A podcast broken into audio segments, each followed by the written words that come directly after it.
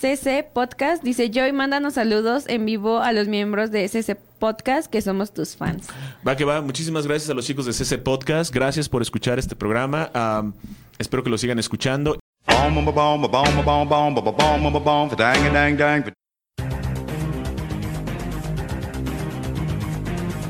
C.C.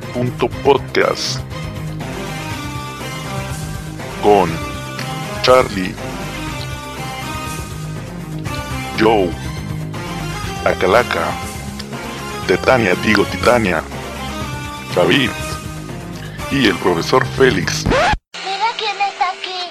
Hola, Félix. Chi. Parece que tienes algo que decir. ¿Verdad? Sí, Simona la cacariza. Ah, debo irme. Mi planeta me necesita. Nota. Félix. Si murió en el camino de vuelta a su planeta. ¿Qué era de otro planeta? Ah, creo que sí. C.C. Podcast.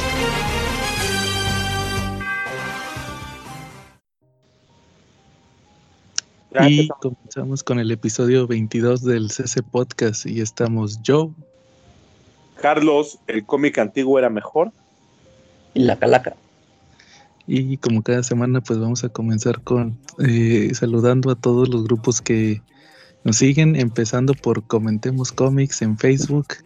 Ya saben, el mejor grupo para hablar de cómics, eh, tanto de lo que se está publicando en México, en Estados Unidos, igual de películas, series, tenemos post. Esta semana estuvimos muy, estuvimos muy activos con el post de Locan Key, con el de Birds of Prey. Y, y también este, quiero aprovechar, fíjense, para saludar a varios de los grupos que nos han estado, donde se ha estado compartiendo el podcast, igual los videos en la página de Facebook.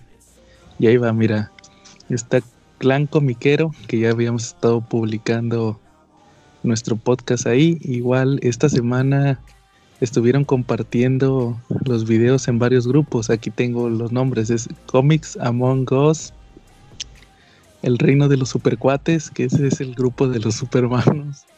que Están perdidos porque los banean cada cinco minutos. El de los, el de los amos del multiverso. El de comunidad comiquera. Comunidad Marvel y DC y Reynosa Comic Fans. Ahorita esos son los de, donde han estado compartiendo varios de nuestros videos. Gracias a todos los cuates que ahí le dan like a los videos y los comparten en sus grupos. Este, igual eh, eh, mis reseñas las encuentran también en Viñeta Regia, que ya no he hecho reseñas. Y las, las de la Calaca en Calaca Comics. Charlie, saludos. Sí, claro, mira, tengo saludos para Gloria Orrego, que ha empezado oír nuestros podcasts. Ella está en Argentina, a ella le encanta el cómic mexicano. Quiere que platiquemos mucho de fantomas. Para Ah, pues. Pepperoni, ujú. para Miguel Ángel Reyes Simons, que nos oyeron ayer en un watch party que hicimos en Zona Fan de ese cómics. Órale, Charlie, igual. Y, y entonces, este, pero no compartiste el podcast. Este, no, compartimos el episodio número uno, el episodio que estábamos en vivo. El que estaban Eh, transmitiendo. Sí, sí. Y la transmisión en vivo la compartimos ayer en la noche. Y pues hubo algunos que nos pusieron saluditos como, como ellos. Ah, Entonces, qué bien. saludos. No, esperemos que nos oigan, nos sigan escuchando más veces. No, Claro también que se tengo para Pedro Vaca, para los Tortugos, obviamente, el clan de motociclistas por excelencia en Cuernavaca, para los Silver Riders, para el Bebote, para el tremendo Bebote también le mandamos saludos. Oye, y- ah, pues mira, también aprovechando, este, nos habían estado pidiendo si había- si podíamos subir los primeros episodios con el formato de video mejorado, ahí con imágenes. Entonces el día de ayer me aventé el episodio 1 y se estrenó el día, igual el día de ayer. Entonces yo creo que cada semana eh, eh, vamos a estar publicando los sábados el- eh, los episodios antiguos con formato de video, con imágenes para que ahí vayan viendo los cómics que recomendamos. Igual que eh, ahorita so- son 18 18 episodios, 19 episodios sin formato de video. Entonces, pues ahí vamos a entretenernos un, un rato subiendo esos videos cada semana. Órale, muy bien. Pues vamos a pasar a Cochino Español. Eh, Charlie, ¿al- ¿algún tema en cochino español esta semana? Y mira, esta semana acabó la de Daredevil, la semanal. Llegamos Ujú. al episodio número 5 de Daredevil, The Man with, with Fur. Y pues aquí vemos cómo Daredevil se sobrepone a todos sus temores y retoma su traje, retoma su carrera de héroe. Y pues viene después de eso la miniserie de Silver Surfer, como ya lo habías anunciado. Eh, también tenemos el tuvimos esta semana el episodio número 7 de B for Vendetta. Buenísimo. Ok. Está atrapando. Órale, Charlie, igual, a ver si cuando termines lo, lo revisamos. Sí, Oye, y en el... Sí, dime. No, tú dime, ¿y en el qué? Ah, en el de Daredevil, en el Man Without Fear, al final no decía eh, eh, si van a publicar el de Chiefs Darsky. Este, no, no decían eso al final. ok, pero- entonces, Publicar el Super Surfer, ese sí viene. Sí, sí, no, no, o sea, eh, en la, por- en la contraportada, en- como le dices, la tercera de forros, ahí sí debe de venir la imagen del eh, Silver Surfer, pero igual a veces, a veces llegan a ponerle el- al- al- algún comentario de esta historia continuará en el título regular de Silver Surfer, digo, perdón, de Daredevil, pero pues no, yo creo que no. O lo van a sacar en tomo, ¿no?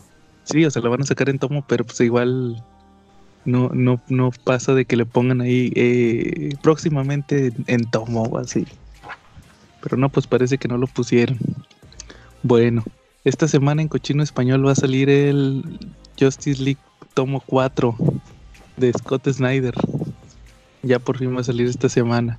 Igual, la, fíjate, la semana pasada se me olvidó decirles que en, el tomo de grandes eventos, el que es el, el Monster de 300 pesos, van a sacar, anunciaron Civil War 2. Úchale. Sí, guácala, grandes eventos de donde igual este creo que lo van a, a- a- lo andan vendiendo en preventa, me parece. Es que estos creen que nomás porque dice Civil War se va a vender. Sí, ¿ustedes qué les pareció Civil War 2? No, ¿Sí lo leyeron? Sí, yo sí la leí. Sí, hizo como que muy a fuerza querer meter a o sea, no es lo mismo Iron Man contra Capitán América que Iron Man contra Capitán Marvel. Eh, Estuvo bien forzado. ¿Tú, Charlie, sí leíste Civil War 2? Sí, leí Civil War 2, me gustó un poquito más la 1, la 2 como que la sentí un poquito más floja. Eh, me costó trabajo ver al Capitán América de segundo de un personaje, ¿no? No dirigiendo un bando totalmente. Eh, no lo digerí tan bien, la verdad no me agradó tanto. Eh, no, es que hecho, era, el- era el Capitán Hydra, ¿no? Era, era, sí, era Capi Hydra. Ahí, ahí según esto en el título de Steve Rogers se explica que por eso no se, no se vio muy activo, porque a él le convenía, algo así. ¿no? Sí, yo creo que eso fue lo mejor de esa historia. igual igual el, el Nick Spencer se aventó un- unos... Cuando ya Tony estaba muerto, entre comillas, eh, se aventó una historia y que fue como el preludio a, a- a Secret Empire y ahí sí estuvo chido. Yo creo que eso fue lo mejor, lo que escribió Nick Spencer de Sí. Civil War 2. Pero no, eso no viene en el tomo que van a sacar. Oye, Bueno. Panini sí ha estado muy activo. Panini esta semana lanzó dos cosas interesantes. A No ver, sé si ya las vieron. Lanzó la, la que igual ustedes van a aborrecer porque van a decir que es una apología del narco, la de El viejo y el narco, ¿no? Ajá.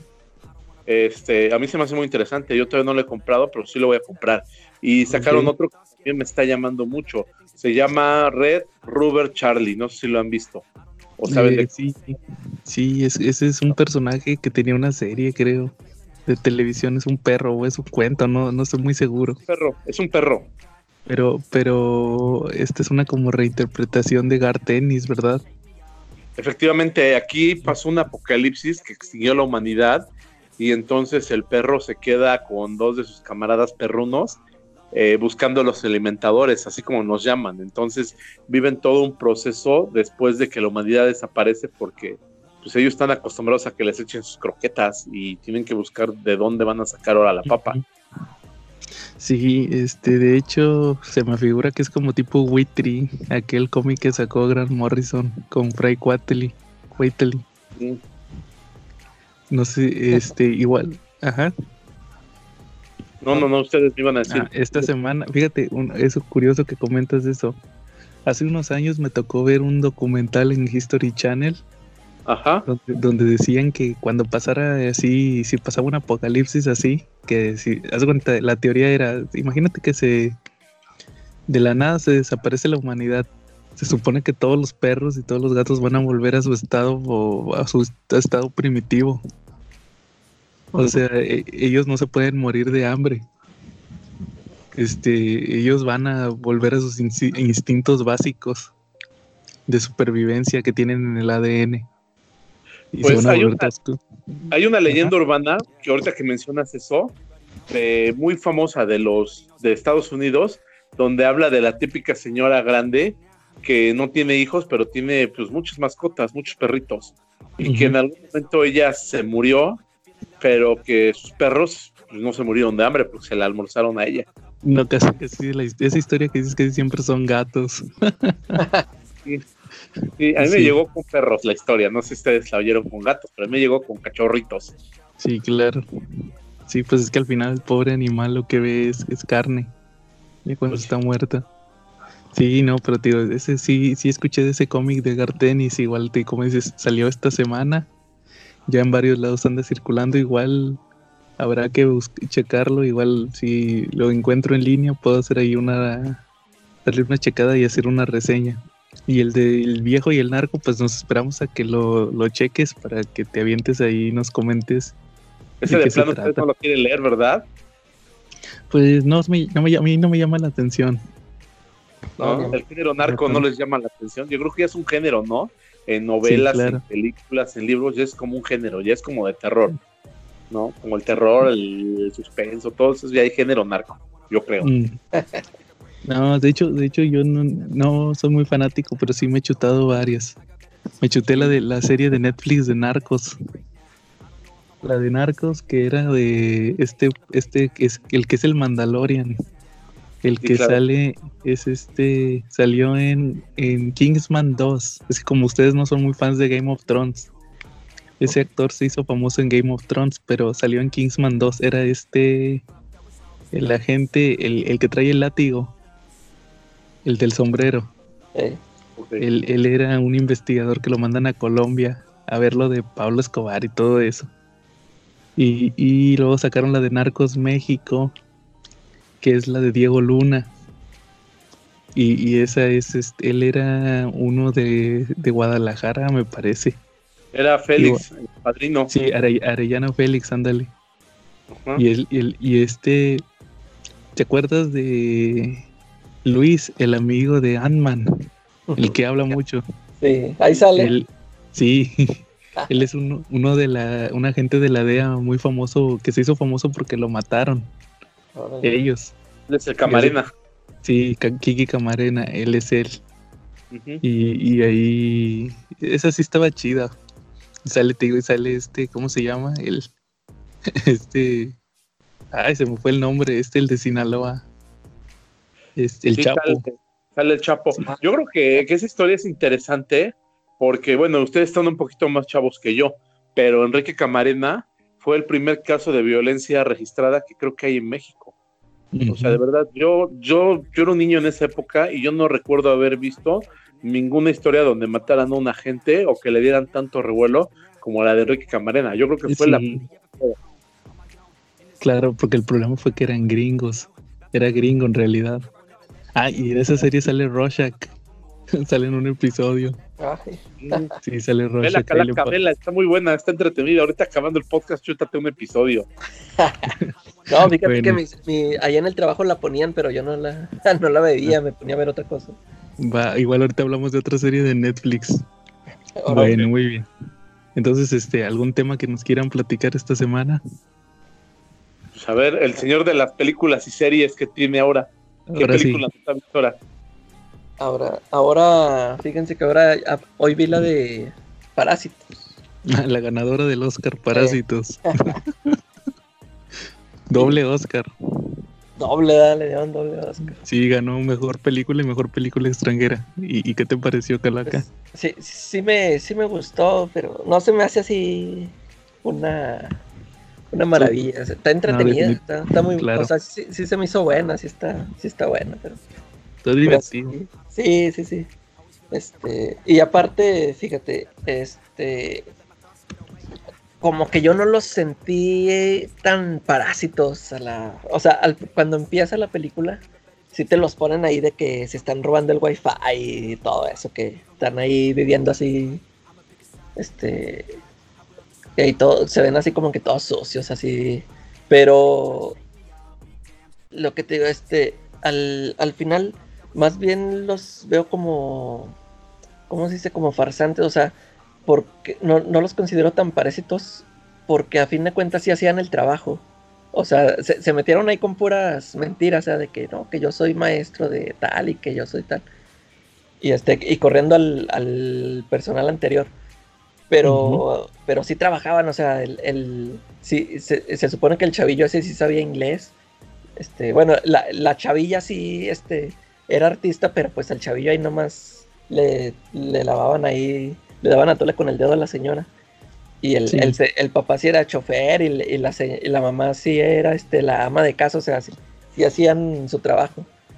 Es, es por el- ahí con eso no, no los sentiría así tan parásitos, pero ya después se me hizo chida la situación que pasa ahí con la, con la antigua ama de llaves y todo. Sí, ahí te das de cuenta que no eran los únicos. Eh, A a mí, yo, yo por eso la semana pasada les, les decía que me recordaba mucho a la situación esta de, de los oficinistas en Japón. Y a mí ya me tocó igual ver documentales o así videos en YouTube de que muchas veces allá en Japón prefieren, se meten a los cafés, a los, cubi- a los cibercafés, a los cubículos y prefieren pagar eh, todo el día o más bien toda la noche y ahí se quedan toda la noche porque no tienen casa. Les sale más barato. Sí, les sale más barato. Oye, rentar- y es que aparte, ahí hay, hay una escena donde se- los chavitos estos se, se van a un café, ¿no? A hacer, creo que las la falsificación de documentos.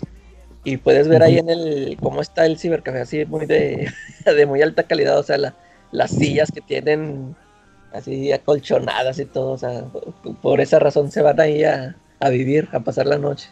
Sí, claro. No, acá en, en Japón, en aquel, en aquel documental que vi, este, eran así viles cubículos. Ahora, Y ellos así, así colgaban tendederos y todo ahí en el cubículo para poner los, los chones y todo. Sí, digo, esa, esa de- me tocó verlo hace unos años y pues igual es que como tienen también, de repente llegan a tener problemas de, de desempleo y todo, por sobre todo también Corea, por lo mismo, por, digo, por eso el chavillo no iba a la universidad, eh, porque allá el estándar es más alto. Entonces hay mucho desempleo. Sí, digo, ¿no? Es- Está interesante esa película y, y pues sí, es como dices, para ganar un Oscar, como que no, pero pues yo creo que el estándar de mejor película ha bajado mucho con el paso de los años. Sí, y es que de hecho, bueno, o sea, todas las películas que estuvieron nominadas, pues, bueno, yo no he visto la de 1917, pero sí, o sea, este, o sea, están, por ejemplo, también era así una vez en Hollywood, sí me gustó, sí me gustó, pero no, no, no la encuentro así como que, ah, sí está muy buena, muy- sí merece, no sé, si, es- si está, como dices tú, muy, ya han bajado la, la barra para que se ganen los premios. Sí, así suele pasar. Ok. Oye, pero los japoneses se quedaban ahí porque estaban homeless. O sea, porque eran como homeless, como homeless, dicen en Estados Unidos, o sea, sin hogar. Sí, Charlie. pues, muy lejos. No, porque eran como, bueno, yo tengo entendido que porque, por ejemplo, a- allá para cierta edad te corren de la casa, ya, ahora le hágase su vida.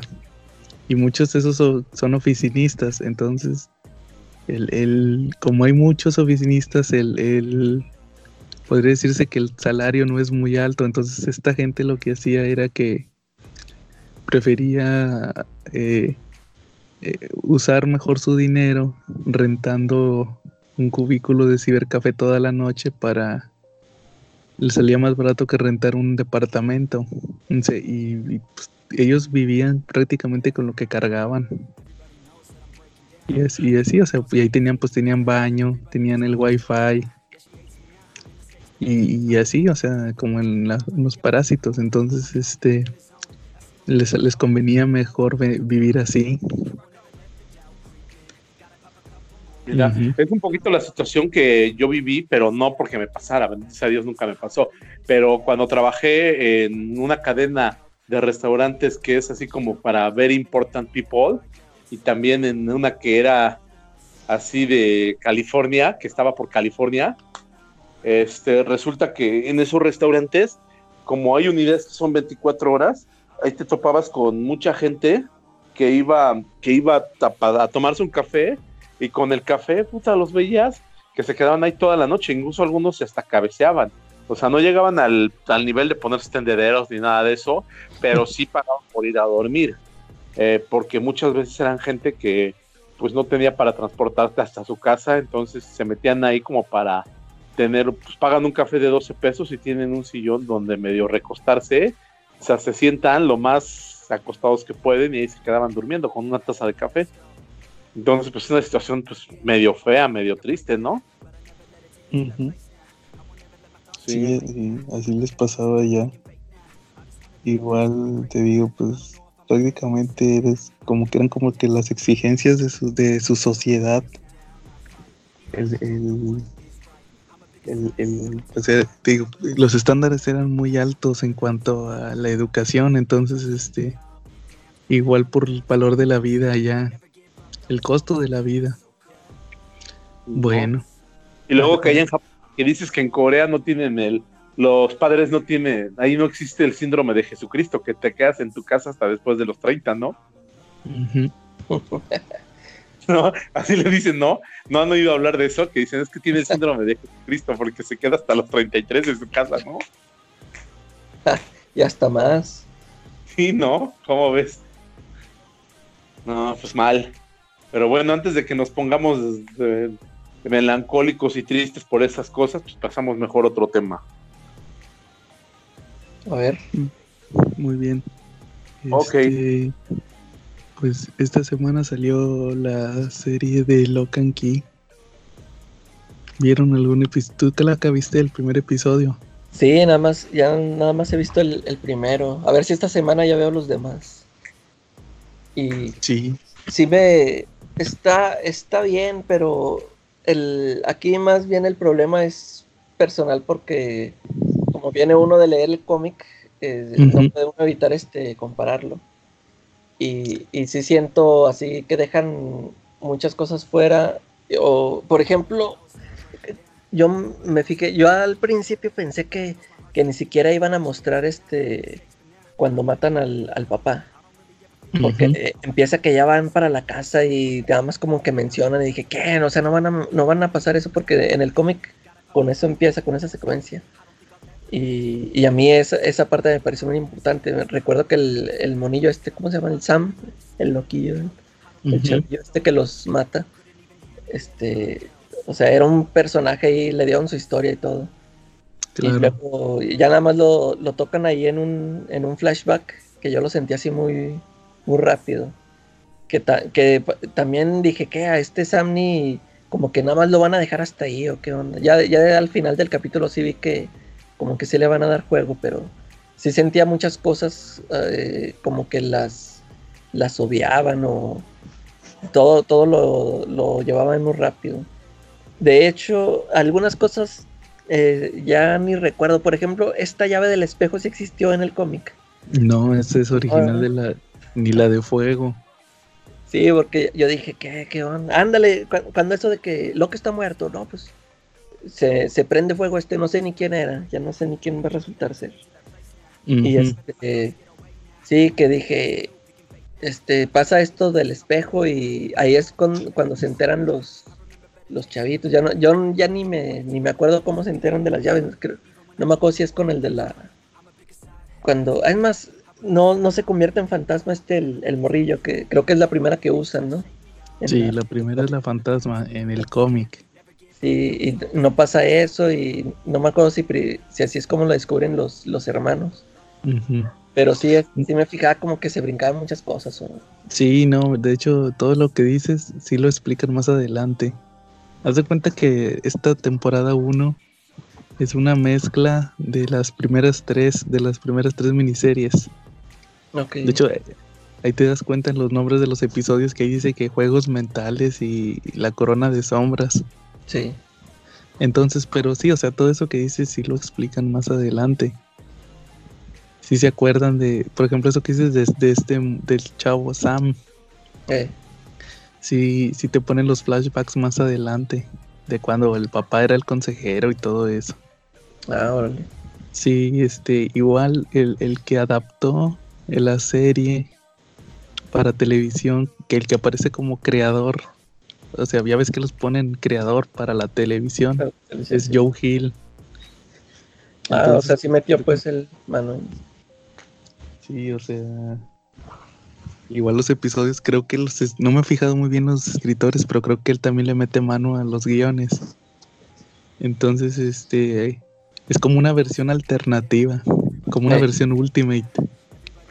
Sí le, sí le cambia varias cosas. Este, cambian personajes, perso- se- lo que te decía, que hay personajes que se combinan, personajes que se, que se vuelven separados. El, el- la noviecita de Tyler. Acá te la separan en, en dos. Ah, pues sale en el primer episodio. Las que se topan en la fiesta, la chinita y la. La que Y se le echa encima. Eh, La, la chinita es Jackie, la amiga de, de Kinsey. Creo que no te dicen ahí el nombre. En ese primer episodio, pero ya más adelante dicen que es la amiguilla, la con la que se iba a correr. eh, Y este, pues ahí, pues ellos no tenían nada que ver, Tyler y, y la amiguilla, y acá sí. Igual, te digo, la mezcolanza está interesante. Sí toman elementos de, de, de la serie más adelante. Lo de la llave Omega. Lo de el es- ese sí es más o ¿Te acuerdas aquel número del de la mamá borracha con el ropero, o perdón, con el cajón, sí. que se pone medio loca porque quería revivir al papá? Eh. Ese te lo adaptan en la temporada 1. Y después ese era de más adelante. Oye, pero, Pero y por- sí, y por ejemplo, aquí también, aquí también la mamá es alcohólica. Eh, te dicen que era que ella ya había dejado de tomar, que sí había sido alcohólica. Porque pues ya ves que aquí cuando pasa eso de- lo del espejo, o sea, ella se perdió ahí en el espejo y luego sale y se hace, ahí se hace la mensa o no sé, de que, ay, pues Ujú. vámonos, o sea, como si nada, actuando como si nada. Es lo que me sacó de onda, dije, pues, ahora que van a, a inventarle a ella, porque ni siquiera la ponen como si tuviera problemas de alcohol o algo así. No, sí los tiene, te los, te los eh, explican más adelante. Igual este te adaptan lo del, lo del maestro, este, el, el maestro este que matan al principio del cómic, El negrito, el negrito. eh, Sí, ahí también sale. Igual varias cosas ahí, digo, como, como primera temporada me parece que sí quedó bien. Lo mal, lo malo es que, ay, lo, lo malo es que pues ya nomás les da para otra temporada. Sí, la van a tener, eh, En la 2, igual este, ahí tiene ciertos cambios, le hicieron unos cambios ahí medio interesantes, pero que al final como que yo ya había descartado algo, un elemento muy importante de la historia. Y, y no, al final sí te lo compone sí ahora, para la temporada 2. Igual ahí cuando la veas. Eh, la temporada 1 ahí te vas a dar cuenta. Ándale, sí, es este- porque de repente se siente uno eso, ¿no? De que, oh, ya, ya dejaron fuera esto, y luego ya después como que sí lo meten acá por otro lado. Por ejemplo, en la temporada 1, ay, y la- la- sale, nomás sale Dodge mujer. Ah, todavía no sale como hombre. Sale como Lucas, o sea, como, como el de los ochentas. Ah, ok. Nada más sale así. El, el personaje de Zack, ya ves que era Zack. Eh, Ese como que te lo daban así como que no aparecía y ahí al final hacen algo bien interesante. órale. La, la- fíjate que yo pensaba que la este Dodge mujer era un que yo dije a lo mejor es un gay. y no, eh, tú, tú todavía no ves la de Into the Tal Grass, ¿verdad? No, todavía no. Ahí es la misma, es la chava que sale ahí. Sale ahí. Y como es de Joe Hill, yo creo que la invitó. eh, eh, Como que le haber dicho, vente, vente para acá para mi serie. eh. Pero no se parece acá. Sale diferente, es una es la protagonista de Into the Tall Grass. Ella es Dodge mujer. Ok. Sí, sí, no, digo, ahí está interesante. Charlie, ¿al- ¿algún tema? Pues yo tengo mi tema, pero pues creo que es el tema de crossovers, es el que traigo, porque en español pues estamos cortos, digo, nada más salieron esos dos tomos, todavía no los leo, salió Ujú. Daredevil, este, pero pues ya más o menos les dije que terminó, qué es lo que viene, y lo de V for Vendetta, pero lo vamos a platicar cuando ya acabe la serie. Entonces no sé Claro. si quieran que ya pasemos para el tema principal o quieren platicar de otra cosa. Pues no, pues yo creo que sí, vamos pasando, a menos que ustedes traigan otro tema, pues yo creo que sí pasamos Mira, lo de yo- los yo- quería ver, comentar, este, apenas leí el Detective Comics número 1000. Ujú. Nada más quería hacer ahí unos, unos A ver. comentarios. A mí, fíjate A ver, que mm, se me hizo más o menos, o sea, pues igual que el, que el Action Comics 1000, este, es- estuvo bueno, pero no lo siento así tan, tan grandioso como para festejar el, así, ese gran evento. Este, sí, sí había leído por ahí muchas, muchas opiniones que decían que el Detective que estaba aún más flojón. Y Ajá. sí, este, fíjate, las historias, algunas se me hicieron, este, buenas. Por ejemplo, las quiero comentar. Aquí la de, eh, empieza con la de Scott Snyder y Greg Capullo. Y, y empieza al principio con estas historias enredadas que le gusta contar a Scott Snyder de que Batman que desde al principio estaba con un caso que no lo había podido resolver y empieza ya a platicar de que no, es que, que encontré esta pista que así como que un diamante que me llevó a tal a tal otro lado. Total que va a dar con una este eran puras pistas que le estaban dejando un grupo de, de De detectives. detectives, sí. Eh, Ya, o sea, eso, eso sí se me hizo así, ah, pues está bien, pero pues ahí se, se acaba ahí de, de repente la, la historia, nada más dicen, no, es que nosotros estuvimos dejando estas pistas para que formaras parte de nuestro grupo.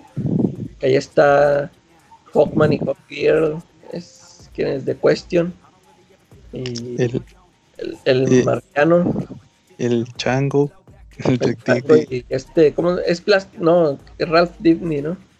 ese es el Elongated Man, El Faded Man, y la y este, y Slam Bradley. Ándale, ya sé, Dan Bradley. Y ya Sí. nada más en eso se acaban que no, pues que te apenas aquí comienza tu como que tu carrera de detective, no sé. Ah, se me hizo este pues eh, entretenidona esa hasta que llega ahí con los con el grupito este de detectives. Y luego esta de la de Kevin Smith se me hizo buena. Aquí también eh, el dibujo de Jim Lee también se me hace bien. Ya es que de- de repente ya se me hace como que ya no le queda tan chido, pero se me, se me hizo interesante esta historia de, de cómo usa el arma que mató a sus padres para hacerse la placa que trae ahí en el pecho del, murciélago en el óvalo amarillo. Sí. ¿Tú, no leíste la de... Ajá. ¿Dónde? Tú no leíste la de Paul Dini. La es la que sigue. Sí, este, fíjate que esa tiene todo el feeling de la serie animada, ¿no? Sí, la de la de este la del secuaz. Sí, que, que todos empiezan ahí a decir este que no, que era muy malo, que siempre nos arruinaba todos los todos nuestros planes. Sí, lo, lo sentí Sí. así mucho, así como si estuviera viendo un episodio de la, de la serie animada. La- se llamaba Nut Brody. Not Brody. Y que según que todos, todos, este, a todos les había arruinado un plan. Y que todos decían que todos lo habían matado. Eh, Y, y resultó que era como, como el Matches Malón. Eh, pero eran Era una- todos, ¿no? O sea, Sí, to- había- toda la Batifamilia participaba. Había sido Alfred, había sido Batman, había sido este Ay, Dick. Grayson, había sido Bárbara. Y, al final este este Damián dice, no, que, ah, que porque como sacaron el como sacaron el documental, dice, no, ya vamos a tener que deshacer del, del Del disfraz. Y dice, no, no, no, no, no lo van a tirar hasta que yo lo use. Y era que era Not Brody Jr. Eh, Ah, eso está chido. sí. Oye, ¿y el de Bendis? ¿Qué te pareció? La historia de Fíjate Bendis. El de Bendis, me, mm, pues como muchas de sus historias, el principio me pareció muy bueno y el final, el remate no, se me hizo así muy flojo. Este, se, se me hizo chido esto que cómo llega el pingüino a decirle a Batman que él, que él sabía y to- toda esta secuencia que da cuando están todos los villanos este, preguntándose quién es Batman y todo eso. Este, me, me gusta mucho cómo cuentan eso Bendis y Malib. Pero te digo, al, fi- al final termina nada, o sea, na- nada más ahí lo electrocuta este Bruce Wayne y ya. sí. Lo que te digo, este, me gustó mucho todo, todo menos el, el final. Sí, como, como dices, como que le faltó. eh, en, en general, creo que todas las historias hubo unas muy chidas, pero igual. Como por ejemplo esa de Kevin Smith, la de Bendis, la de Paul Dini, la de. ¿Tú no leíste la de Tom King? La de la foto. Ah, fíjate, ándale, o sea, eso también este me- me gusta, me gustó el diálogo, todo lo que escribió, pero dije, ay, nomás para una, todo nomás para una foto. Pero sí, todos los, los diálogos esos que maneja King sí me gustan, pero ya se, me- se me hizo así como que eh, Me acuerdo, me acuerdo mucho cuando salió el número. Que, sub- Eh. que subieron a internet la foto de la foto, o sea, la foto, la que se toman. sí, Me acuerdo, le- me dio mucha risa leer un comentario. Creo que fue con los supergüeyes. Que le pusieron ahí. ah, la, fíjate la pose que toma Bárbara. ah, sí, Y me acuerdo que leí un comentario que decía: "Bá- Bárbara, no estás en el antro con tus amigas putizorras. Ah, sí, ver, luego, luego salta a la vista cómo está ahí para... Sí. Y, bueno, sí te digo, ah, pero te decía, no, como que le faltó, no sé, como que la, de hecho, hasta se me hace que las de Superman estuvieron mejor. No sé sí, tu y luego, sí, de hecho viene aquí una, la de James Tannion. Este, esa se lo hubiera guardado para el especial de Robin porque pues verdad está muy está Sí, está ahí inspirado en él está- sí, yo creo que todavía ni siquiera planeaban que fuera a salir el, el, El de el de Robin. De hecho, fíjate, cu- curioso, este, ¿te acuerdas la membresía que gratis que saqué de, de Prime con la que compré el Doomsday Clock? eh, Se me, ven- se me venció el miércoles pasado sí. Y decidí, dije, ching, pues ya se me va a vencer, no, pues voy a comprar algo importado de precio para, o no, no importado, algo para desquitarla, ¿va? Y, y me compré el, el Detective Comics, el, el de 80 años, el Batman de 80 años, ya ves que, ah, el que es el compañero de ese del Detective Mill. sí. Y, y estaba, resultó que Me- ya no había copias en Amazon México, sino que era de Amazon Estados Unidos, por eso, por eso decía lo de importado. Eh. Y me salió en 300 pesos. Y en, y en inglés, pues costó, no, digo, perdón, Televisa lo sacó como en 450. órale. Y nunca lo compré y dije, no, pues nada, mejor me compro el gringo. Y me llegó el viernes. O sea, lo pedí el miércoles y me importado me llegó el viernes. eh, Y ahí igual vienen varias historias, igual a ver si lo reviso en estos días. No tuve tiempo ahorita en el fin de semana, pero yo creo que entre semana le doy la revisada órale para ir viendo que, que también trae qué- historias. Sí, trae varias así tipo Ahí viene una de, de Sean Murphy.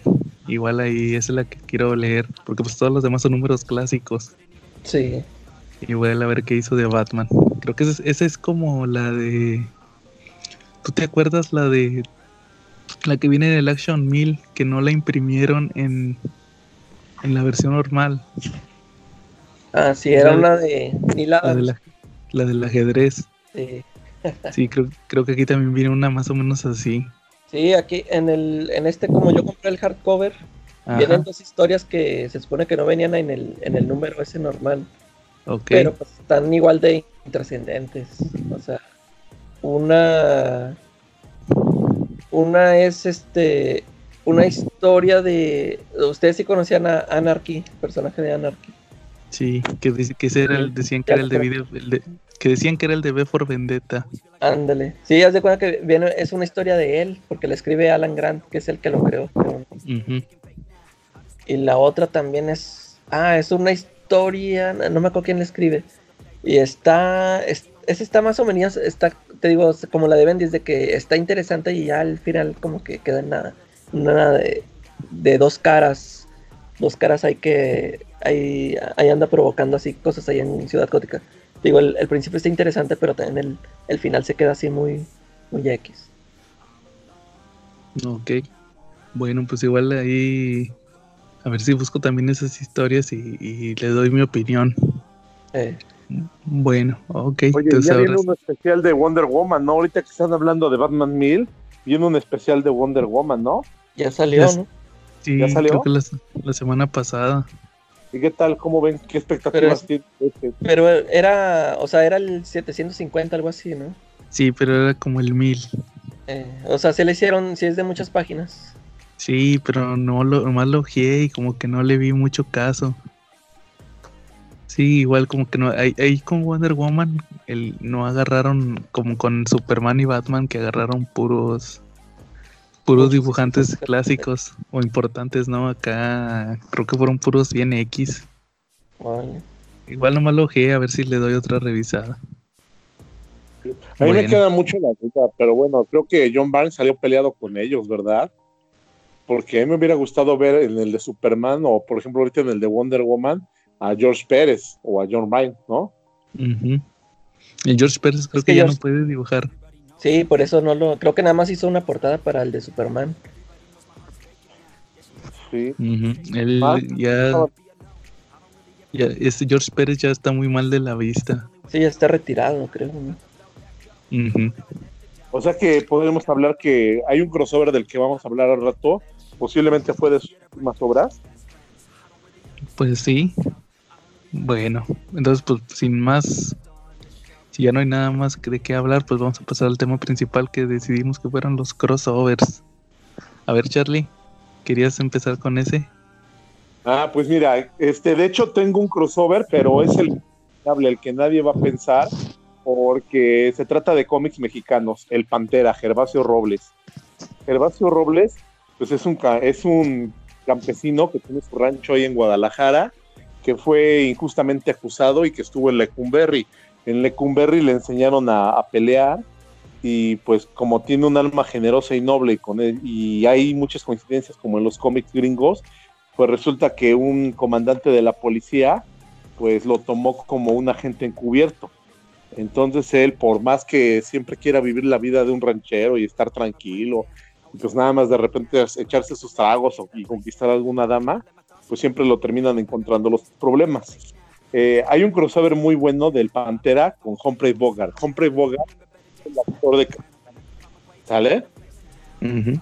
Este, el Pantera lo admira muchísimo, eh, ve sus películas, las ve todo el tiempo durante el cómic y pues en algún momento como que se le aparece, así como Jedi, como si fuera un Jedi y lo va dirigiendo durante todo el número, Humphrey Bogart.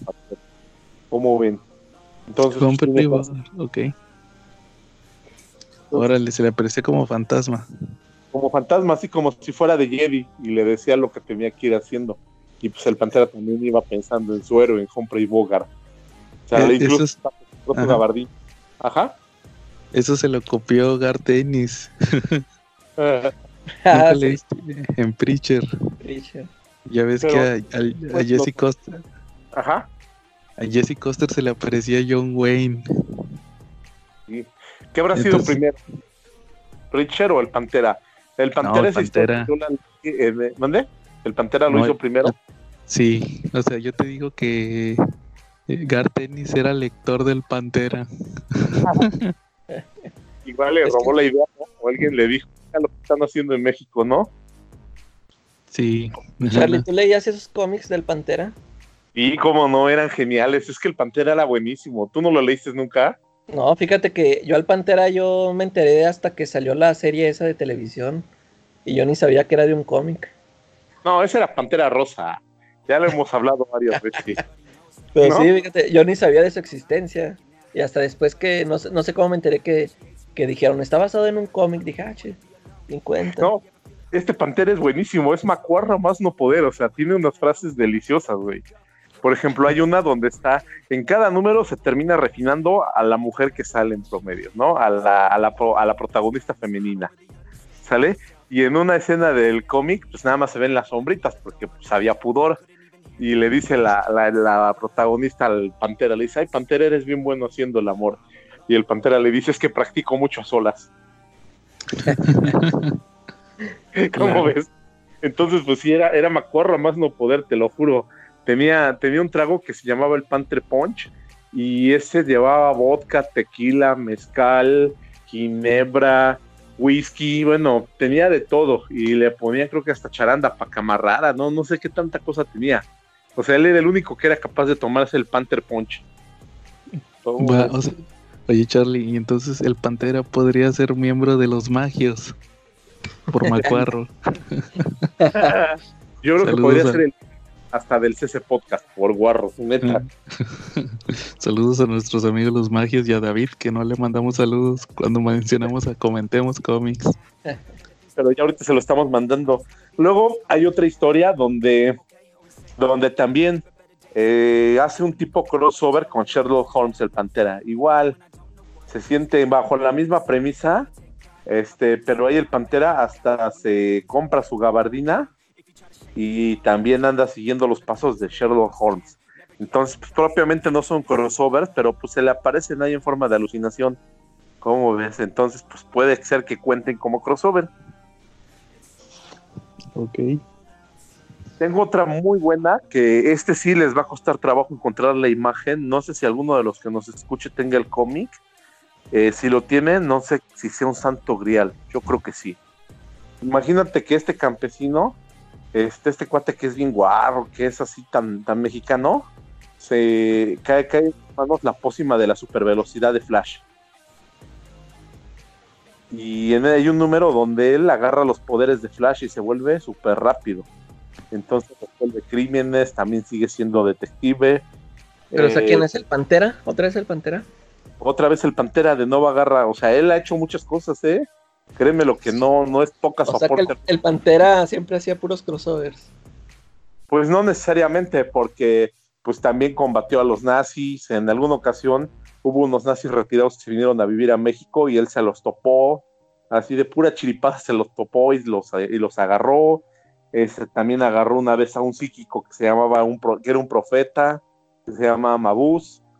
Entonces agarraba células terroristas. Los problemas le llegaban solitos. Él, cosa rara, siempre venía aquí a la, siempre iba al DF, a la capital por abono, por cualquier cosa, y los problemas le terminaban llegando. Entonces, pues terminó en su poder la fórmula de la velocidad, agarró superpoderes, se, fue- se volvió muy rápido, y también hubo un capítulo donde llegó un millonario Playboy de una ciudad muy distante, que también era un justiciero que impartía pues el terror en la noche a los corazones de los criminales, y pues el Pantera también se hizo su traje para combat para pues medirse contra él, y terminó bajándole a, pues, a la rival de él, que se vestía de gata y era muy sensual. ¿Cómo ven? También apareció Batman en sus páginas. Y Ah, también con Batman. Oye, pues que en, en esas fechas que no, no había, no, no reclamaban por derechos de autor o, o, lo, o lo ponían allá entre sombras o qué, o sea, aparecía totalmente. Nombre. Les cambiaban el nombre y los logos ligeramente. Ah, ok. Entonces, gracias a eso pues, no, había, no había tanto problema. Aparte, pues, al Pantera era editorial Vid y Vid era dueña de los derechos en México de, de, pues, de DC Comics. Entonces, no sé si aprovecharon eso como libertad creativa para elaborar este tipo de historias. Pero pues son crossovers altamente recomendables. Eh, no sé si sean los super cálidos o los tantos griales, pero lo que sí sé es que son bastante difíciles de conseguir. Es más, y encuentres una copia de, de una del Pantera bebiéndose una pócima de Flash o del Pantera disfrazándose de Batman. Sí, por ahí hay una portada. Ajá. Ok, muy bien.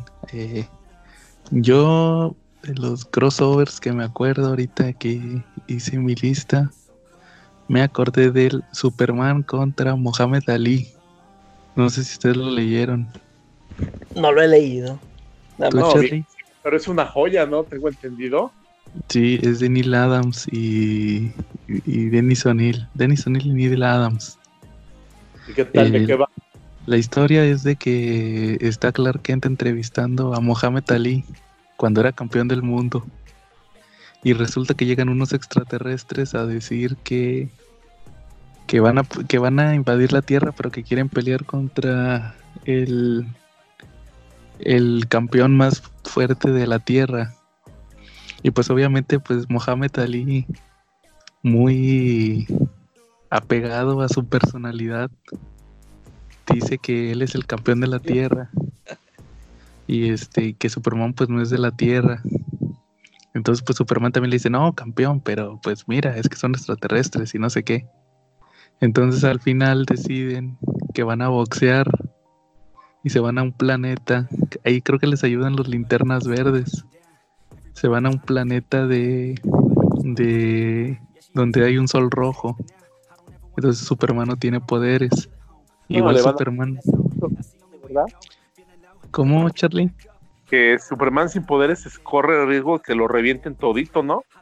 Sí, y entonces se hace cuenta, y, y ahí también eh, se copiaron en Dragon Ball Z. Porque en, en Dragon Ball existe un, un concepto que se llama la habitación del tiempo. Ajá. Que es decir, haz de cuenta que es un- una habitación donde te metes un día, te metes y afuera en el mundo, afuera pasa un día, pero adentro pasa un año. Entonces, este, le sirve ahí al Goku y a todos esos personajes para entrenar según cuando tienen una pelea así con un villano. Que, ah, que tengo que pelear con él mañana, pues se meten ahí a entrenar y pues duran un año entrenando. Y hace cuenta que en el cómic de Mohamed Ali, Superman se mete, también en la fortaleza de la soledad tenía como una habitación del tiempo. Y ahí lo entrena este, ¿cómo se llama? Eh, Perry White. Que según que Perry White había sido boxeador en el, en el ejército. Había sido guantes de oro. Y lo, lo entrena. No, pues ya se cuenta que ya van a pelear y pues Mohamed Ali con su ropa normal de boxeador y Superman así con capa y todo, nomás con guantes. Total, al final, de hecho, de hecho en la portada, que es también es la, la primera y la cuarta de Forros, la contraportada, dibujaron un chorro de de estaban los Beatles y todos ahí, un chorro de personalidades de la época. Hasta Box Igual, creo. De, de hecho, de hecho Neil Adams y, y Denny O'Neill dicen que, que se metieron en muchos pedos. Que con los, a los, los que no les dieron permiso, hicieron el dibujo y luego, o sea, pri- primero lo hicieron sin pedir permiso. Y luego, cuando vieron que iba a haber varios que no querían salir, lo que hicieron es que les dibujaron bigote. y ahí en la yo tengo un yo lo tengo esa historia en hardcover y ahí vienen de uno por uno quién es cada quien y salen un chorro, digo, salen los Beatles, un chorro de personajes, Batman. De hecho creo que Batman sale dos veces, sale Batman y sale Bruce Wayne. Eh, Total que al final del- al final de la historia Mohamed Ali le mete una madriza a Superman. Y lo deja peor que Rocky en la en la 1. Peor que a Margarito. Pacquiao. No, no, no, o sea, como Rocky que te acuerdas que hasta lo tuvieron que operar y todo.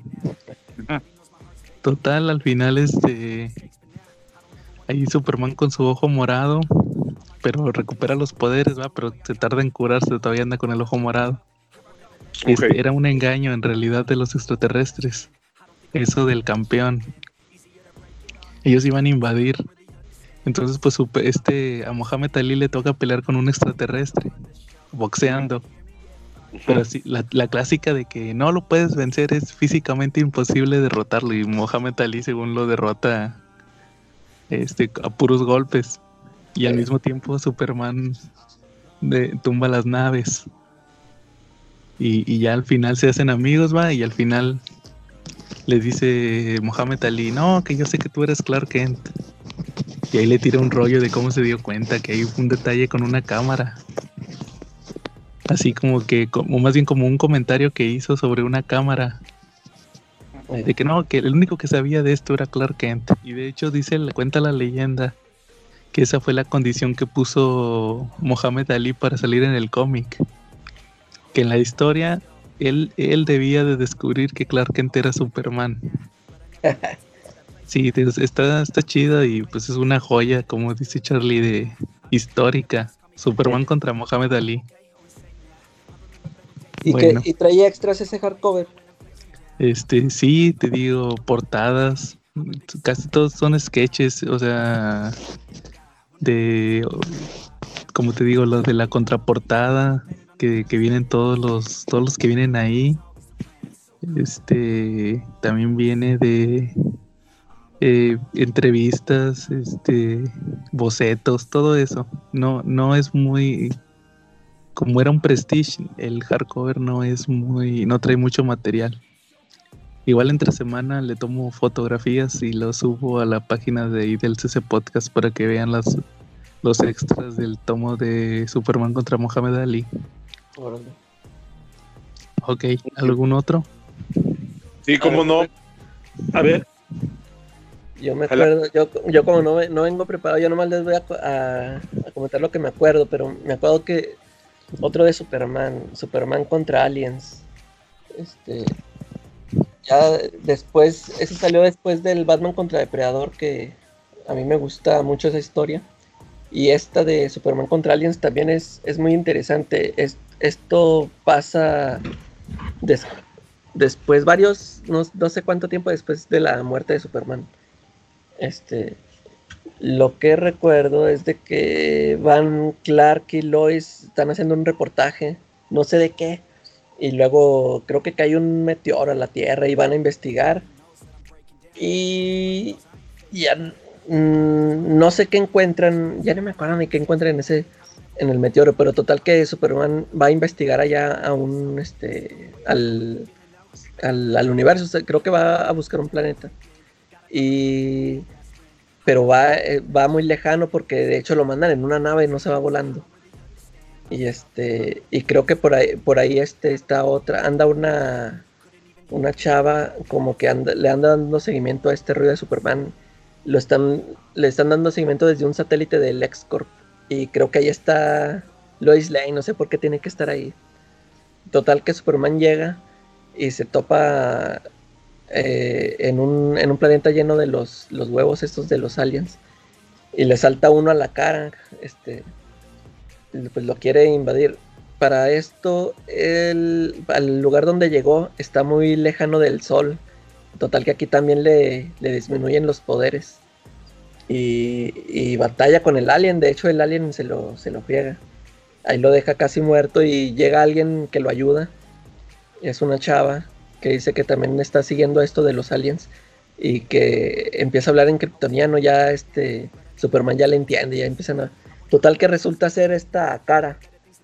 En, en ese tiempo, ya ves que a Supergirl la han metido y sacado de continuidad cada rato. Ah, creo que en, en esta época de que te digo que es por lo de la muerte de Superman, eh, creo que era Matrix, ¿no? La que era la Supergirl. Ahí, Sí. ahí ya no existía cara. Cara, Y- cara, cara reaparece hasta el Superman Batman de este. De Jeff Lowe, ¿no? Sí, este, ¿cómo se llamaba? El que se murió. Michael Turner. Michael Turner, ándale. Hasta ahí es cuando regresa Cara, la prima de Superman. Sí, y, y aquí en esta historia, digo, esta chava que anda ahí se supone que es ella. Y pues aquí es Su- Superman y... O sea, creo que aquí ni sabe que es su prima, ya ni me acuerdo. Pero ahí le explica a ella que cómo la anda, anda siguiendo esto de los aliens. Está interesante, son, son tres números. Este, yo me acuerdo que yo nada más tengo en físico, tengo el, el tomo 2, los otros no los he conseguido. Ahí después a ver si los, si los encuentro, pero sí está este, recomendable la historia, sí se, se agarra chido Superman con los, con los aliens. Está, está interesante y se los recomiendo. Ok. Charlie. Mira, para mí uno de los mejores crossovers que ha habido de, de entre universos ha sido el de Liga de la Justicia y Avengers, de Kurt Busiek y George Pérez. Para, este, fue una miniserie que salió de cuatro números en los principios del año 2000, creo que el 2004 más o menos, ¿no? A mí me gustó muchísimo. La historia nos narra cómo, cómo, el, cole- cómo el Collector se encuentra con Crona. El Collector es uno de los Elders del universo Marvel, de los seres más poderosos. Digo, cualquiera que haya visto las películas, pues ya sabe más o menos de qué estoy hablando. Y Crona Y Corona fue uno de los principales personajes en la creación del universo de DC Comics. ¿Vale? Él era alguien que estaba obsesionado con la creación del, universo. Entonces, pues resulta que los dos se encuentran y entran en una competencia y empiezan a mandar a personajes entre mundos para medir a los equipos de superhéroes. Entonces, en la primera hoja vemos cómo, cómo la Liga de la Justicia se está enfrentando a Terminus y vemos también cómo los Avengers están enfrentando a Starro, el Conquistador. Eh, me gustó mucho la historia, sobre todo lo que más me llegó a gustar y atrapar eh, fue, por ejemplo, la, la cuando, cuando, ¿cómo se llama? Cuando hacen la referencia de que los héroes en DC tienen una vida un poquito más porque ahí no son perseguidos, ahí incluso tienen museos, de alguna manera son como celebridades. Y en el de los héroes, la mayor parte del tiempo son perseguidos, son marginados. Aparte que los héroes en DC son un, ligeramente más poderosos y los de Marvel son ligeramente menos poderosos. También este, la tierra de, de Marvel es ligeramente más pequeña que la de DC. Son esas circunstancias las que me llaman mucho la atención del cómic. ¿Tú lo llegaste a leer? Eh, yo sí. No me acuerdo muy bien porque digo, lo leí hace ya mucho tiempo, pero uno de los aspectos que a mí me llamó mucho la atención fue en una parte donde me parece que es el número 4, que se reescribe la realidad. Porque, porque Kurt Busiek y George Pérez querían usar a Barry Allen y a Hal Jordan. Y pues ahí ellos estaban muertos en esa época. Entonces reescriben la realidad y sacan a Hal Jordan y a Barry Allen. Y en un punto ahí, eso me gustó mucho, a la Liga de la Justicia le muestran el futuro de, de todas las tragedias que les iban a suceder. Y te ponen que, por ejemplo, a Superman le enseñan lo de la muerte de Superman, a Batman el Nightfall, a Ajá. Wonder Woman cuando mató a Maxwell Lord, Sí. a Hal Jordan lo de cuando el crepúsculo esmeralda, a, Sí. a Barry Allen le muestran su muerte en la crisis.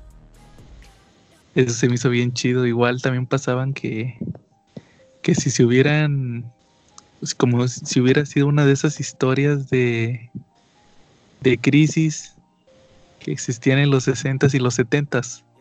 Como si el universo, el universo Marvel y el universo DC siempre se hubieran conocido. Que por ejemplo, Hawkeye se va a vivir al universo de DC y es el primero de Marvel que se vuelve de la Liga de la Justicia. Y le da baje con Canario Negro. Sí, a Green Arrow. Cada año hacían una fiesta de como una reunión de los Avengers y la Liga de la Justicia. Y Sí. hacían sus competencias de flechazos. Sí. Oye, ¿qué te pareció la pelea de Capitán América Batman? En- pues han tenido varias peleas. Esa la vimos en el número 2 de ese cómic. Vimos cómo se pelean este, el Capitán. Pues la típica convención, confusión de los cómics, los héroes siempre terminan peleando. Y en el principio del número 2 se reciben con eso. Entonces, durante aproximadamente 12 cuadros, vemos cómo pelean, pero pues no, de repente a mí no me gustó tanto porque sí parecía juego de fútbol de la primera. O sea, no, No se sé si hacía nada. Sí, yo, yo esperaba más, yo esperaba más, más espectacularidad y de repente era ver, era como ver jugar fútbol a Timbuktu contra, contra, no sé, Timbuktu contra el Sene- contra Senegal, güey, algo así, o sea, no.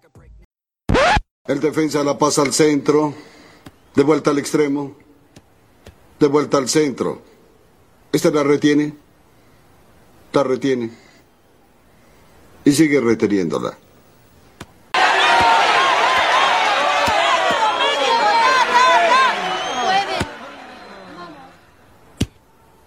¡Me aburro! ¡A ver, bultos! ¡Hagan algo! Te da más emoción.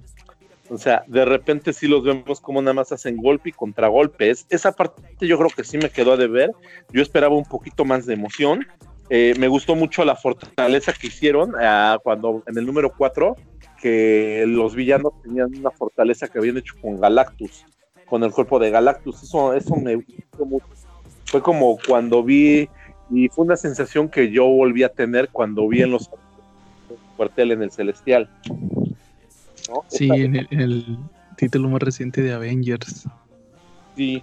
Y aquí en este cómic, pues vemos cómo van compitiendo por unos objetos de poder que existen tanto en Marvel como en DC. Y entonces van equipos de Marvel a querer sacarlos del mundo de DC y equipos de DC a querer sacarlos del mundo de Marvel. Eh, me gustó mucho ver, por ejemplo, a, ¿cómo se llama? A Wonder Woman peleando contra Hércules, sometiéndolo. Me gustó muchísimo ver cómo, cómo Hawkeye sin problemas se puede encargar del Capitán Atom y de varios de la Liga de la Justicia al mismo tiempo, ¿no? Eso, esos, esas fueron cosas como que bastante padres y que valen mucho la pena de esta historia, ¿no? Eh, de repente vemos como Hércules, cuando ve a la, a la Mujer Maravilla, dice, no, pues ya la hice, esta es una amazona, de aquí soy, porque pues mi, mi, mi fama es legendaria y llega y le dice, ah, mira, yo soy Hércules, y la Mujer Maravilla dice, ah, tú eres el Hércules que humilló a Hipólita, mi mamá, y le suelta una trompada. Entonces, pues sí lo termina dominando a Hércules, la, la Mujer Maravilla. Esa parte me gustó mucho. Sí, y de hecho, si es, lo, si lo dibujó George Pérez, ese crossover, lo más probable es que este Curvius se haya usado la versión de George Pérez de la Mujer Maravilla. Sí, de hecho. Y esa, a esa le, como dices tú, esta Hipólita con Hércules ahí le toca bien gacho. Sí, en el número uno de, de, La Mujer Maravilla de George Pérez, ahí las esclavi las encuera y las esclaviza a las amazonas. Sí, y pues la Mujer Maravilla no recuerda con mucho gusto a Hércules y si le pone su chinga, la neta, le termina haciendo hasta, mira, lo termina sometiendo hasta con un candado bien apretadito para que se le quite lo fanfarrón al Hércules. ¿Cómo ves? Ah, sí, le valió. Sí, le valió. Entonces, yo creo que es uno de los crossovers mejor logrados, muy disfrutable. No sé si ahorita todavía está a la venta, si lo puedan encontrar en TPB o en Prestige. ¿Tú sabes algo de eso? Eh, creo que es, ahorita está fuera de impresión y sí es medio complicado, pero igual lo pueden buscar en línea. Pero es sí. recomendable. Yo creo que sí es bastante recomendable. Claro, ese, sí yo ni lo, ese yo no lo he leído todo. Yo me acuerdo que mm, mm, con, no pude conseguir el número uno cuando lo publicó Vid. Uh -huh. Y co compré el número dos y luego pues lo empecé a leer y no le entendí nada porque pues yo ni, yo ni conocía a estos personajes que mencionas que... ¿Qué? Ne Necron o qué... Todas esos, esas entidades, ándale, esas entidades que aparecen ahí este, yo ni las conocía, yo no sé ni qué estaban hablando y total que no le entendí, ya ni lo, ni lo, ya no, ya no conseguí las demás, como no conseguí el número uno, ya no, ya no las quise leer y como es ya, ya después ya no le puede conseguir y ya no, no, no le he leído. Ahorita lo que mencionas del este número cuando ya se que se encuentran cada año y todo eso me parece interesante, a ver si ya le echo una checada. Sí, es como un homenaje a, a las historias eh, sesenteras y setenteras donde la Liga de la Justicia se juntaba con la Sociedad de la Justicia. Efectivamente. Igual, igual así fueron a dar con el Sindicato del Crimen y con los Freedom Fighters y todos esos. Eran como crossovers anuales que hacían cada año. Bueno, yo también. Oye, hoy fíjate, no hemos tirado ninguna historia por el excusado. ¿Hay algún crossover que merezca irse por el excusado para que platiquemos ah, sí. de él? Pues ahorita es... mencionamos. El... Va. Bueno, yo traigo el de Dra Batman Drácula. Lo han Muy leído, bueno. el Red Ah. Rain. ¿Mm? Que el Red Rain, Batman Drácula Red Rain. ¿De Kelly Jones y Doug Munch? ¿O sí, no? Doug Munch, sí, con Kelly Jones. ¿De qué va la historia del Red Rain, del Batman Drácula? Pues, pues es eso que se supone que está Batman. Es un Elseworlds, o sea, no es la continuidad normal. Aquí te ponen que es un Batman que combate con puros pandilleros contra crimen normal. Entonces un día llega, empieza a haber ataques de vampiros y pues Batman pelea con uno y, y con un esclavo vampiro y como quiera pues le mete una fregadiza a Batman. Entonces él en sueños empieza a ver a una mujer muy guapa acá, como que como que en los sueños lo seduce y se empieza a dar cuenta que, que empieza a tener más fuerza, más habilidades. Resulta que esta mujer era una mujer vampiro que sí le estaba chupando la sangre a Batman, pero para pasarle habilidades de vampiro. Entonces ya ella le platica que es parte de una resistencia que combaten a Drácula, que ahí en esa historia pues Drácula es real. Entonces ella, ella fue una, eh, podría decirse que fue una vampiro que se sobrepuso a la necesidad de beber sangre, como, como fue con, como en Marvel Zombies, con el virus de los, de los zombies. Ya con el tiempo, con la abstención, pudo controlarse. Entonces esta, el objetivo es derrotar a Drácula. Al final, pues esta chica muere, o a la mitad de la historia, y al que le toca combatir a Drácula es a Batman, pero ya con habilidades de vampiro. De hecho, ahí le salen alas de murciélago. Y pues ahí le digo, combate a Batman, Batman combate a Drácula. Y ahí tiene un giro que podría decirse que no era esperado. Igual esta historia generó otras miniseries, pero ya no está Drácula, ya son las aventuras de Batman Vampiro. Que fue el Crimson Mist y el otro era el... Ah, no me acuerdo, pero en otra sale el Guasón y Catwoman. Y luego ya empiezan a salir los villanos de Batman. Mm. O sea, pero, pero en esta primera historia yo creo que es la más recomendable. Buenísima Batman la Drácula. Sí, Sí, y el chido. villano el Drácula que manejan es un Batman, es un vampiro muy sofisticado, muy elegante, pero también es muy hijo de su puta madre, porque pues hasta es racistón, ¿no? Porque se chupa la sangre de las mujeres, pero no cualquier mujer, porque pues si les preguntas si no eran medio golfillas o no andaban en drogas, ¿no? Antes Mm. de guases, ¿no? Antes de bebérselas, ¿no? Claro, sí, sí, sí. De hecho, eso lo retoman en la serie de Drácula, en la de Netflix. Ah. Ahí hay algo de, algo de eso. Ajá. Que lo pueden, la sangre que se bebe la pueden usar como arma. Órale. Bueno. Sí. ah, Sí, no, le puede hacer daño, no puede comer tacos de moronga fuera del metro porque se enferma. Tiene que ser sangre pura, no. Va. va. Ah, entonces- ¿Alguno? Pues Fíjate sí, que, ajá, dime Calaca. a ver, yo, yo traía un, yo traía uno que yo pensaba que tú lo ibas a mencionar, Charlie. ver. El de Los Simpson con Futurama. No, pero está buenísimo, platícalo. Este, fíjate que de hecho nada más, nada más me leí un número porque yo pensé que a lo mejor tú lo ibas a traer.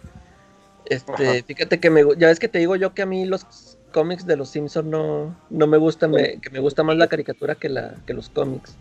Ajá. Pero este, este crossover sí me, sí me gustó, este, mm, me gustó como, este, eh, eh, se encontraron los personajes, cómo interactúan entre ellos. Este, para empezar, eh, eh, la historia empieza con Futurama y que el, el Fry está leyendo un cómic de los Simpsons y se encuentran ahí con unos cerebros flotantes que, se meten, met- meten a estos personajes de Futurama aquí al cómic, ya se encuentran ahí con los personajes de los Simpsons. Y me gusta cómo interactúan ahí que Bender con Homero Simpson que se emborrachan ahí en la taberna de Moe la... ¿Cómo se llama la, la chava esta de un ojo? Se me fue el. Lila. Lila que ahí anda con Lisa Simpson y el Fry ahí se hace pasar por un maestro de, de la escuela ahí con Bart Simpson.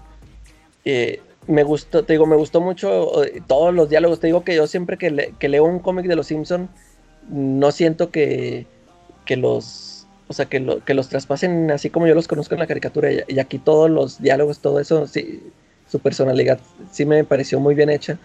De hecho, te iba a preguntar, esta, eso, o sea, ese crossover solo existe en los cómics, nunca lo han hecho en animación. Sí, solo. Ah, sí. Sí. ¿Pero qué salió? ¿Es- es- ¿Salió en una película o en, o en los capítulos de Futurama? No, en la serie de los cómics, de la serie de los Simpsons, en la serie de la, de la caricatura de los Simpsons sale, ¿verdad, mi estimado Joe? Sí, ya lo adaptó. Sí. Bueno, pero, pero así como lo platica la calaca, no pasó. Yo creo que acá no se basaron en los cómics. No, es una ¿Y historia fue- ¿Y diferente. en qué temporada es? Sí. o qué? ¿Y de las últimas. capítulo o varios? Uno, es como de la temporada 28, 27. Ok. Ya de los últimos, ya cuando no tenían ideas. Ahí, ahí, ahí se trata de que de que eh, en el futuro hay unos conejos mutantes. Entonces, este, resulta que tienen ADN de Homero Simpson y mandan a Bender a matar a Homero. Pero cuando lo mandan se le olvida. Entonces, este, se hace amigo de Homero y como dice, se van y se emborrachan. Entonces el, el profesor Brinco, el de, el de los Simpson, así de que nomás lo, lo apaga y lo vuelve a prender a Bender. Y ya otra vez recuerda que tenía que matar a Homero. Entonces al final resulta que, que todo fue culpa de que enterraron una cápsula del tiempo. De esas donde entierran, entierran algo para sacarlo dentro de mm, 50 años.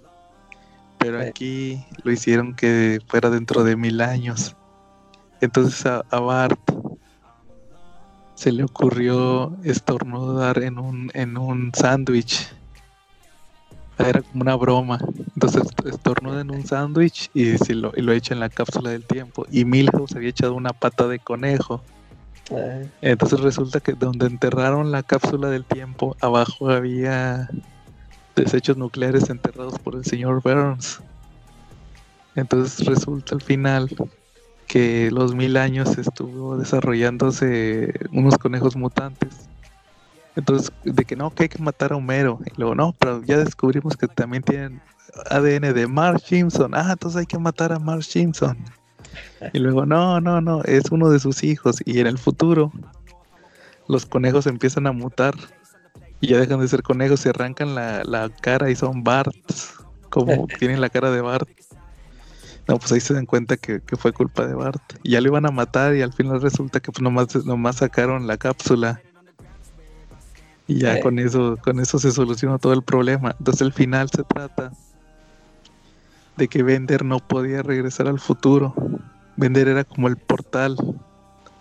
Todos se regresan al futuro menos Bender.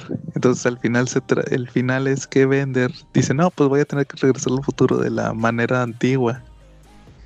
Y lo que hace es que se se, apa- se apaga y lo, lo ponen en el sótano de la casa de los Simpson.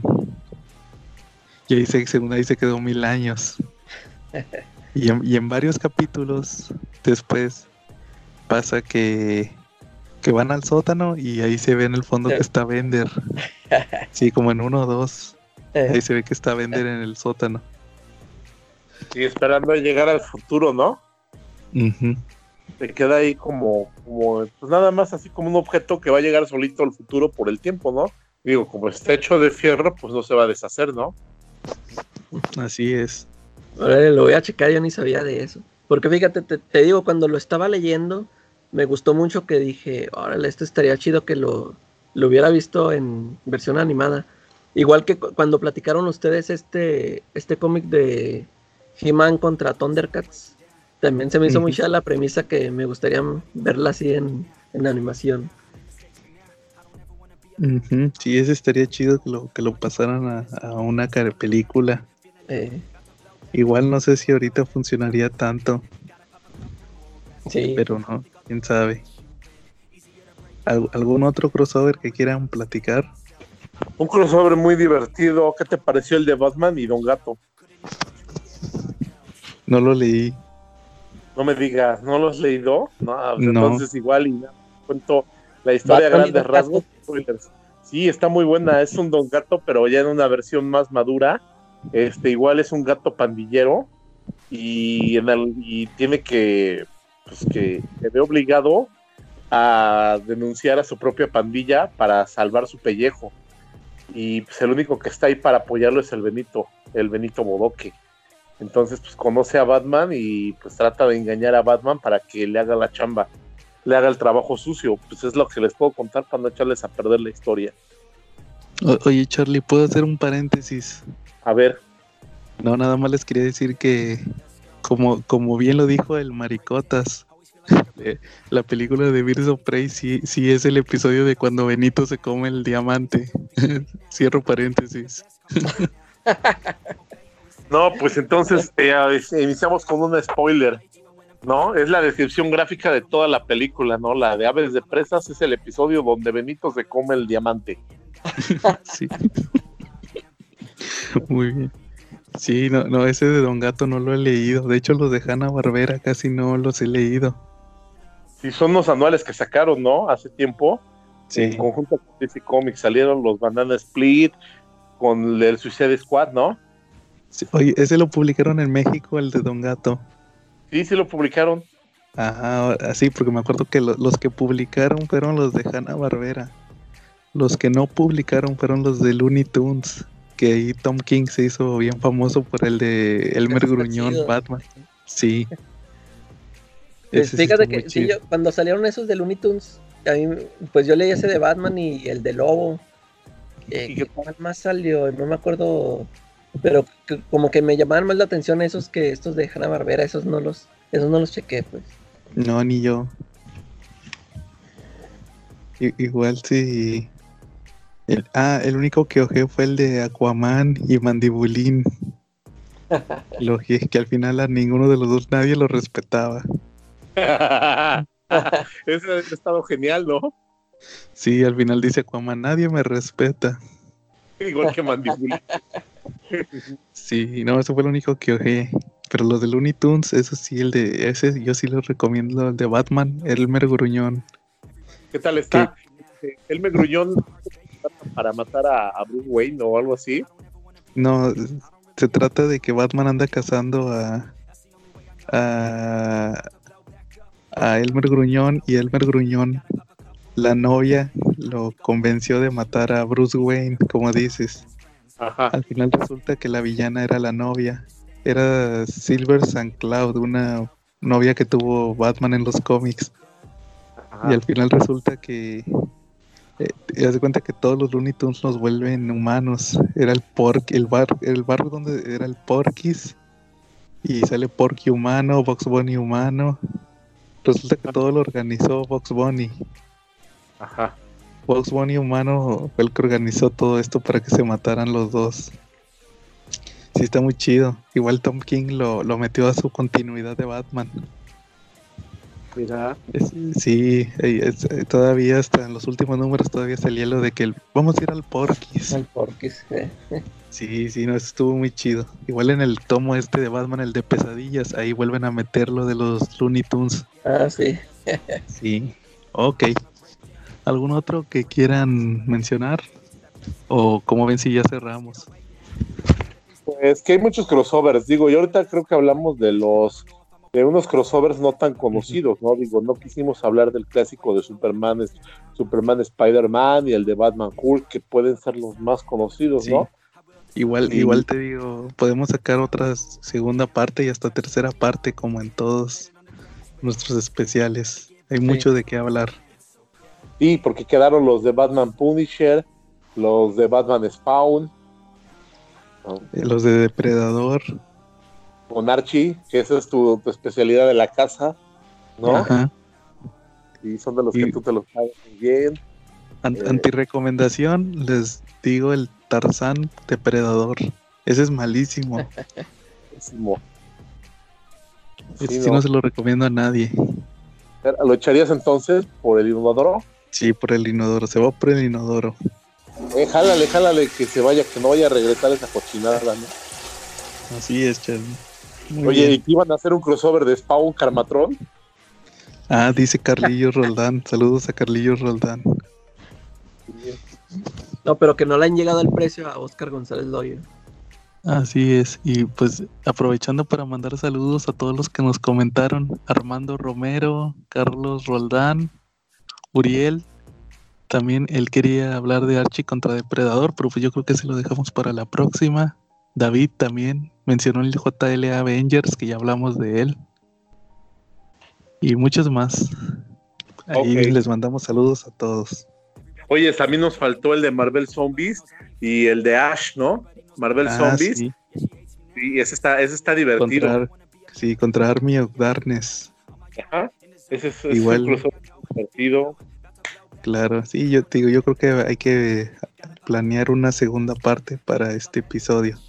Superman y Cuatro Fantásticos también está entretenido. Silver Surfer Está también muy bueno el de Silver Surfer y Superman, ¿no? No, Silver Surfer y Darkseid, ¿no? No, es con linterna verde, ¿no? Ajá, con linterna verde, Silver Surfer y linterna verde. Hay uno de Darkseid donde llega Apocalypse, ¿no? Ujú. Igual también está el de Teen Titans, Teen Titans, X-Men. Este no lo he leído, es que está No, bueno. yo. Dicen que está bueno, yo nunca lo he leído tampoco. Es que de, de hecho cuando... Oscura. Vi- Oye, Bitsy publicó ese también. Creo que sí. Es, es que yo me acuerdo que lo... Yo compré un tomo donde venía ese de Superman y Spider-Man y Batman Hulk. Ajá. Y, y luego creo que después sacó otro con el... Es que fueron dos de Superman y Spider-Man, ¿no? Y en el otro sacó el, el segundo de, de ellos y venía ese de los Titans, pero ese yo nunca lo conseguí aquí. Pues con el Jamaica, amigo, con el Jamaica Comics se puede conseguir. A cinco pesos. Jamaica. Ah, no, pero en, en cochino español, ¿verdad? Nah, pues es que tú quieres primera edición Primera edición. firmada por el autor, pues no, está difícil, ¿no?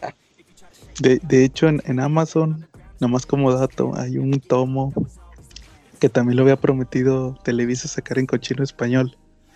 De todos los crossovers entre DC y Dark Horse. Ese sí existe. De DC con Marvel, eso sí lo veo más difícil por la cuestión de los derechos. Eso sí es bien raro que existan. Sí, claro. Bueno, entonces este Oye, pues, pero como- y con Dark Horse, pero ¿con cuáles más sacó? O sea, Todos los que contra Predator y Alien. y Alien. Pues prácticamente Depredador y Alien. Eh, Y Hellboy. Hellboy, ¿verdad? Eh, no, no. Sí, yo creo que son prácticamente esos. Bueno, entonces si no hay algo más que agregar, yo creo que aquí le dejamos por esta ocasión.